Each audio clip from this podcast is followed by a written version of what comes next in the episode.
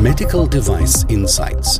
Ein Podcast des Jona Instituts für Medizinproduktehersteller, Behörden und benannte Stellen. In unserem letzten Podcast hatten wir erfahren, welche Herausforderungen gerade Startups bewältigen müssen. Das war ja ein relativ breiter Reigen. Es reichte von Personalangelegenheiten natürlich bis zur Produktentwicklung und den regulatorischen Anforderungen. Aber ein Punkt betraf eben auch die Finanzierung.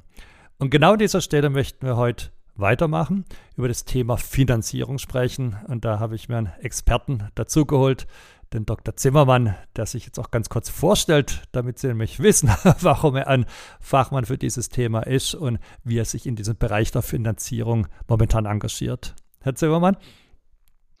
Ja, wunderbar. Vielen Dank, Herr Professor Jona. Was ich, ja, mein Name ist äh, André Zimmermann. Ähm, derzeit bin ich Partner bei der Firma SAS, einem der führenden Healthcare-Investoren im Bereich Private Equity, Unternehmensfinanzierung in Deutschland. Und vom Hintergrund bin ich äh, Banker und äh, promovierter Molekularbiologe. SAS investiert seit mehr als 25 Jahren im Bereich Healthcare und Life Science, äh, worunter Sektoren wie Medizintechnik, Digital Health, Diagnostik, Life Science Tools oder industrielle Biotechnologie fallen, um nur ein paar zu nennen hier. Bei unseren Investitionen fokussieren wir uns auf Wachstums- als auch auf mittelständische Unternehmen in Europa aus den oben genannten Bereichen. Und äh, wir sind äh, somit kein Frühphaseninvestor, der sich gerade an gegründeten Firmen beteiligt, sondern eher unterstützen wir Unternehmen bei der Expansion, zum Beispiel in Europa oder bei der Internationalisierung in Richtung USA oder China. Und dabei verstehen wir uns, ähm, äh, ich sag mal hier als innovative, ähm, als Partner von innovativen Unternehmen, die neben Finanzmitteln auch viel Branchen-Know-how und Netzwerk mit in die Partnerschaft einbringen. Und wir öffnen sprichwörtlich quasi Türen für unsere Portfoliounternehmen, was äh, viel Zeit und Geld sparen kann. Und Ziel ist es, dass wir dem Management-Team im jeweiligen Unternehmen bestmöglich helfen, die angestrebten Ziele zu erreichen. Da gibt es auch eine enge Zusammenarbeit zwischen SAS und dem jeweiligen Unternehmensmanagement. Ja, Sie haben jetzt schon angedeutet gehabt, äh, in welchen Phasen Sie mit unterstützen. Was, was sind so Hauptgründe, unter, aus denen Firmen Finanzierungsbedarf äh, haben? Und ja, da gibt's, kann man wahrscheinlich auch nach verschiedenen Phasen unterscheiden. Können Sie uns da einen Überblick geben? Ja, also die Gründe, warum Unternehmen Kapital benötigen, sind natürlich sehr vielfältig und ähm, lassen sich jetzt in diesem Rahmen natürlich auch nicht alle ausführen. Im Healthcare-Sektor ähm, brauchen die innovativen, meist noch jungen Firmen im ersten Schritt Finanzmittel, um ihre Produkte bis zur Marktreife zu entwickeln und äh, diese durch die Zulassung zu bringen. Im hochregulierten Healthcare-Sektor erlaubt erst die Zulassung, dass äh, Produkte am Markt verkauft werden dürfen. Und ähm, da finanzieren sich junge Unternehmen primär in der Anfangsphase meist über Fördermittel und vor allem auch über das sogenannte Venture Capital, also auch Risikokapital genannt. Und man spricht in dieser Unternehmensphase auch von Seed- oder Startup-Finanzierung. Ist eine Zulassung, was sich ähm, erfolgt und das Produkt wird am Markt eingeführt, dann möchten die Firmen natürlich möglichst schnell wachsen, um Marktanteil zu gewinnen, solange ihre Innovation essentielle Vorteile im Vergleich zum Wettbewerb bietet. Und für diesen Schritt wird dann eine Expansions- oder Wachstumsfinanzierung benötigt.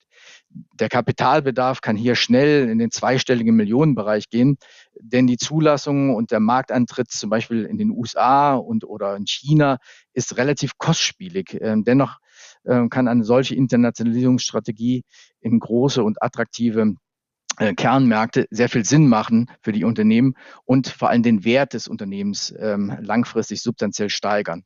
Und in dieser Phase ähm, stehen wir als SAS, als Eigenkapitalgeber den Firmen zur Seite, sowohl finanziell als auch, wie oben genannt, als Türöffner im Rahmen unseres Netzwerks. Hm. Und dann haben wir noch eine dritte Phase, nämlich eine, oder eine dritte Situation bei ähm, schon länger am Markt etablierten Healthcare-Unternehmen.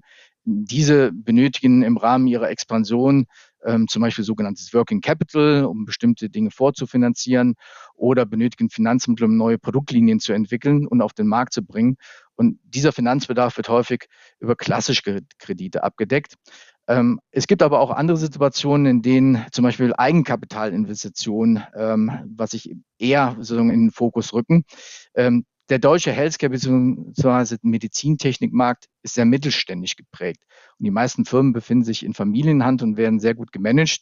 Je nach Umstand kann es ja doch sein, dass es äh, keinen Nachfolger in der Familie gibt, der das Unternehmen in die nächste Generation fortführen will oder kann. Und in solchen Fällen kann ein Verkauf oder Teilverkauf an einen branchenerfahrenen Investor wie SAS eine valide Option sein, ähm, da wir daran interessiert sind, die Unternehmen auch nach dem Erwerb weiter wachsen zu lassen und gemeinsam mit dem bisherigen Management oder eben neuen erfahrenen Menschen das dann halt entsprechend äh, fortzuführen.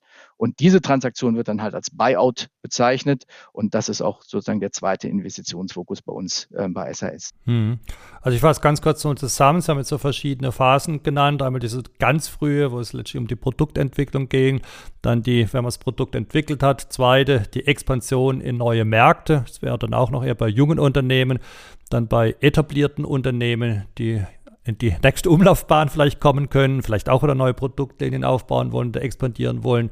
Und dann das vierte war ja der Übergang dann möglicherweise von einer Generation auf eine nächste Generation oder auf ein Management.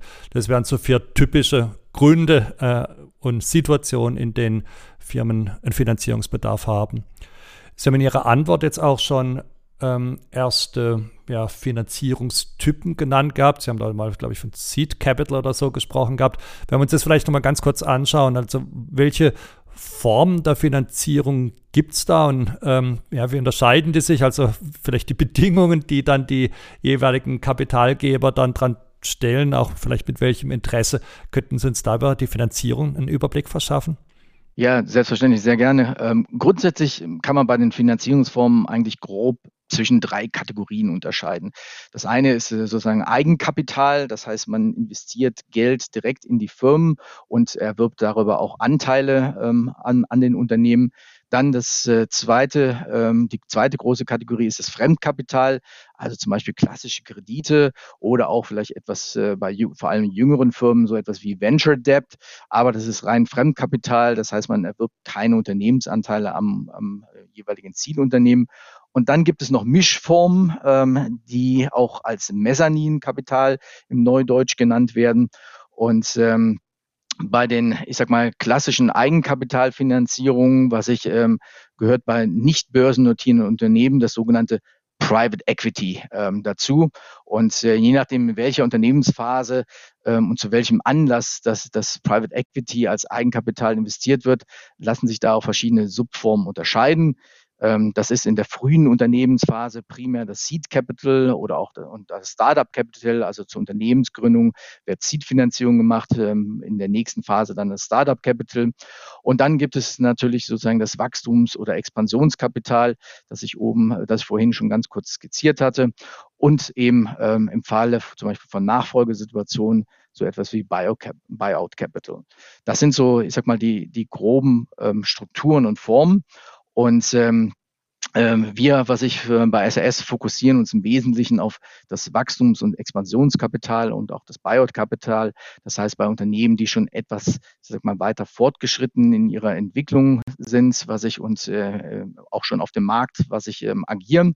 Ähm, und das ist, äh, ich sag mal, auch einer der äh, ich sag mal, großen Felder, in dem auch, ich sag mal, relativ viel Kapitalvolumen benötigt wird, weil es ja hier auch ähm, schon, ich sag mal, um Internationalisierungspläne geht und oder beziehungsweise um, ich sag mal, die Übernahme von kompletten Unternehmen, was ich ähm, im, im ersten oder im zweiten Schritt.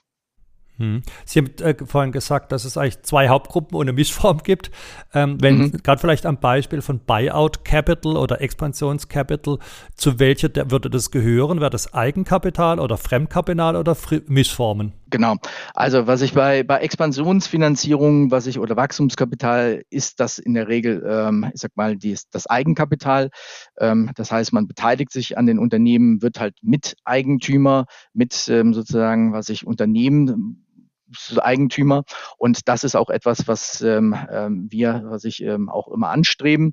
Bei Buyout-Situationen ähm, ist das etwas anders, wenn also Unternehmen zum Beispiel im, Rahmen von Nachfolgesituationen komplett übernommen werden, dann kommen häufig ähm, sozusagen beide Elemente zum Tragen. Einerseits Eigenkapital, man mal erwirbt ja Anteile am Unternehmen, entweder vollständig, also zu 100 Prozent übernimmt man sie oder zumindest in größeren Teilen. Ähm, und gleichzeitig, was ich, äh, wird äh, das Ganze auch äh, durch einen Teil Eigenkapital, äh, Fremdkapital mitfinanziert, äh, so dass man hier ich sag mal, ähm, beide Elemente dort zum Tragen kommen. Ähm, Mezzaninfinanzierungen können dort auch mit zum Tragen kommen, also die klassischen Mischformen, die ich vorhin eben oben genannt habe.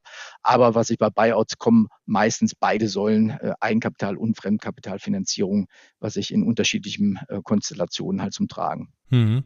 Sie haben ja in Ihrer Kurzbio vorhin äh, auch was genannt, was eine Eigenschaft, die weniger auf sich vereinigen können, nämlich auf der einen Seite ein Banker zu sein, auf der anderen Seite ein Molekularbiologe. Wahrscheinlich sind Sie jetzt auch genau in diesem Bereich jetzt eben des Gesundheitswesens, der Medizinprodukte. Wenn Sie sich jetzt diese Branche anschauen, was sind da die Besonderheiten? Wie unterscheidet es sich vielleicht auch von anderen Branchen, was die Finanzierung betrifft? Ja, ähm, also ist es mit Sicherheit so, was ich das, ähm, ich sag mal, was ich, der Medizintechnikmarkt ist halt sehr stark reguliert und es gibt äh, viele, äh, ich sag mal, Stakeholder im Gesundheitssystem, die, ich sag mal, einen wesentlichen Einfluss auf den Erfolg oder den Misserfolg eines Produktes oder von Unternehmen haben. Und diese, ich sag mal, komplexes Beziehungs- und Entscheidungsgeflecht muss man kennen, um richtig einschätzen zu können, ob ein Medizinprodukt am Markt Erfolg haben kann.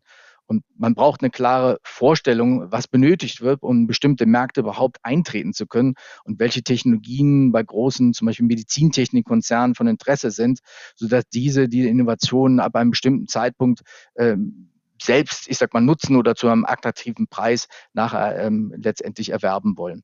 Und all diese Elemente müssen im Vorfeld, ich sag mal, einer Investitionsentscheidung äh, berücksichtigt werden, um die Chancen für eine erfolgreiche Entwicklung des Unternehmens gut einschätzen zu können. Und hat man dieses Know-how nicht, so kann das auch schnell dazu führen, dass die Unternehmen, in welche man investiert hat, was sich viel länger in den roten Zahlen bleibt als angenommen oder womöglich sogar ein Totalausfall wird.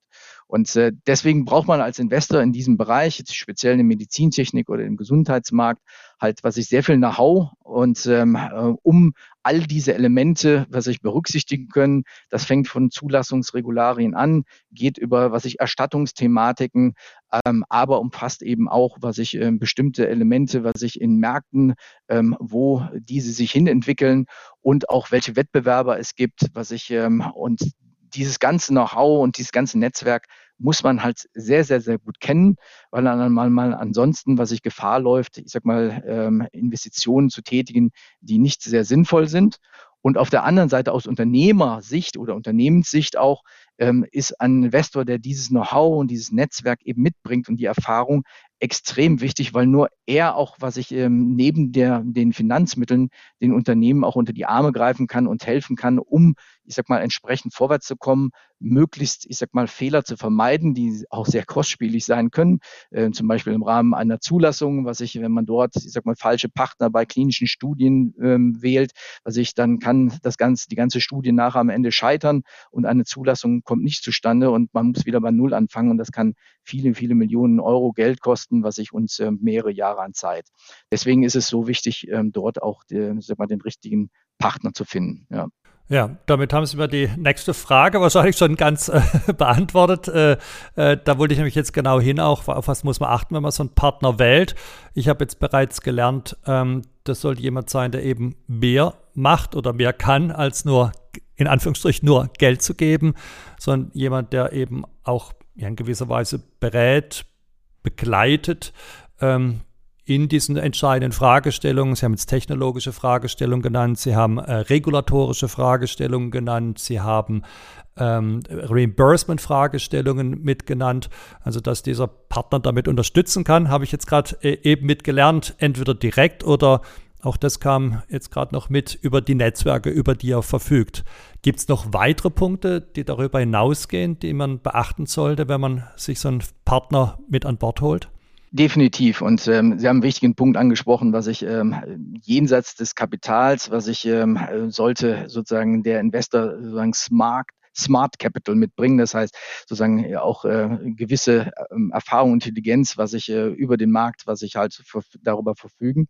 Und ähm, was auf jeden Fall wichtig ist, was ich, äh, wenn, ähm, ich sag mal, solch ein Partner wie SAS ähm, für jemanden in Frage kommt, er muss sich darüber im Klaren sein, dass wir diese Zugänge liefern können. Das definitiv. Wir liefern Smart Capital. Dafür sind wir seit über 25 Jahren äh, schließlich in diesem Markt ausschließlich unterwegs.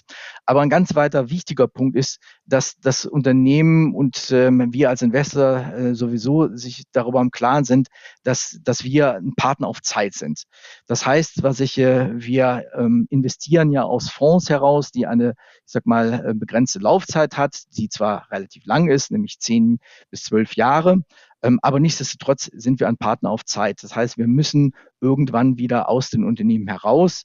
Und das ist etwas, was ähm, in der Regel, was sich über den Verkauf der Unternehmen an größere Konzerne erfolgt, manchmal auch über einen Börsengang. Ähm, beiden Elementen sind wir, was ich äh, sehr erfahren.